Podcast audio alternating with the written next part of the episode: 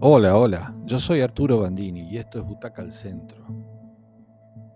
Damián Cifrón partió a Estados Unidos luego del tremendo éxito de Relatos Salvajes, con un futuro que parecía prometedor.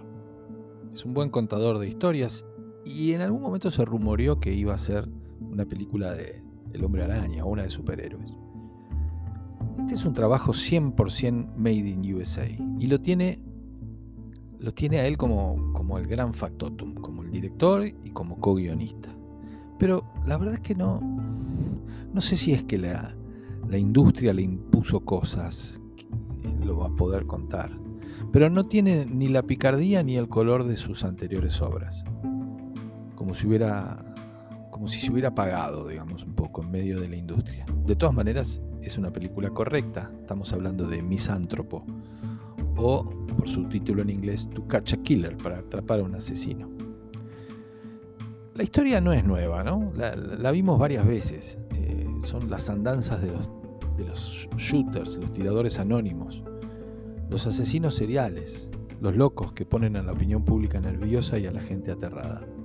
Muy usual en las noticias que llegan de Estados Unidos. ¿eh? Entró con un arma y mató a tantos en el shopping. Se despachó a tantos en un parque de diversiones. Acá hay un tirador que mata a 29 personas en una sola noche, en Navidad. Desde un lugar dispara y dispara con un arma muy precisa y muy antigua y mata al azar. Muy difícil para la policía. Un agente de policía llega primera al lugar y toma las decisiones correctas. Tiene algo que no sabemos muy bien qué es, pero que la hace tomar esas decisiones. Las decisiones correctas son, por ejemplo, la gente está escapando de un edificio y ella le dice a la otra policía que llega con esa, filmalos, porque quizá entre estos esté el asesino. Ella ve cosas que los demás no ven.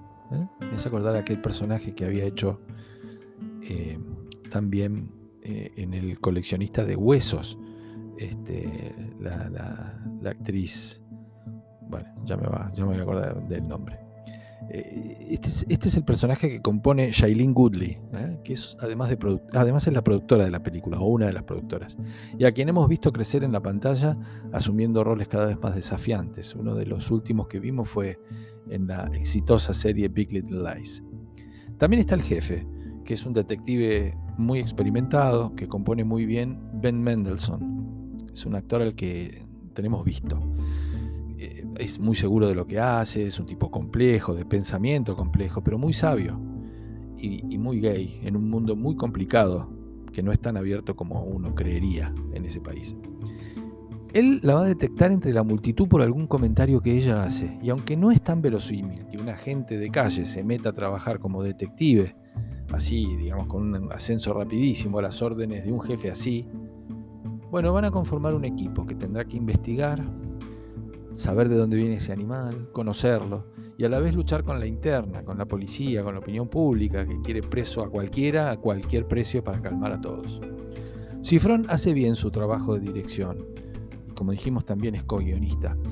Las imágenes, la luz, la edición son de gran nivel ¿eh? y aportan a la trama. Lo que le sucede a la película es que tiene tanto mensaje cruzado que abruma no, no, no, en algún lugar no entrega una trama acorde, porque hay más intenciones de, denuncia, de que esto funciona mal, de todos los que hacen mal las cosas, que el, metraje, digamos, que la capacidad para decir cosas que la historia tiene.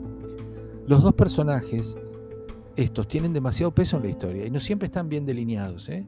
Nos enteramos que ella no pudo entrar al FBI porque no pasó el psicotécnico y es precisamente por lo cual es convocada ahora, porque su debilidad la hace ver cosas donde los demás no pueden. Cuando los personajes están solos tienen los momentos más aburridos de la película, y, tienen los dos. Ella nadando, tomando un baño de inversión, en el que la vemos luchar contra sus fantasmas, y él en sus monólogos cargados de conflicto.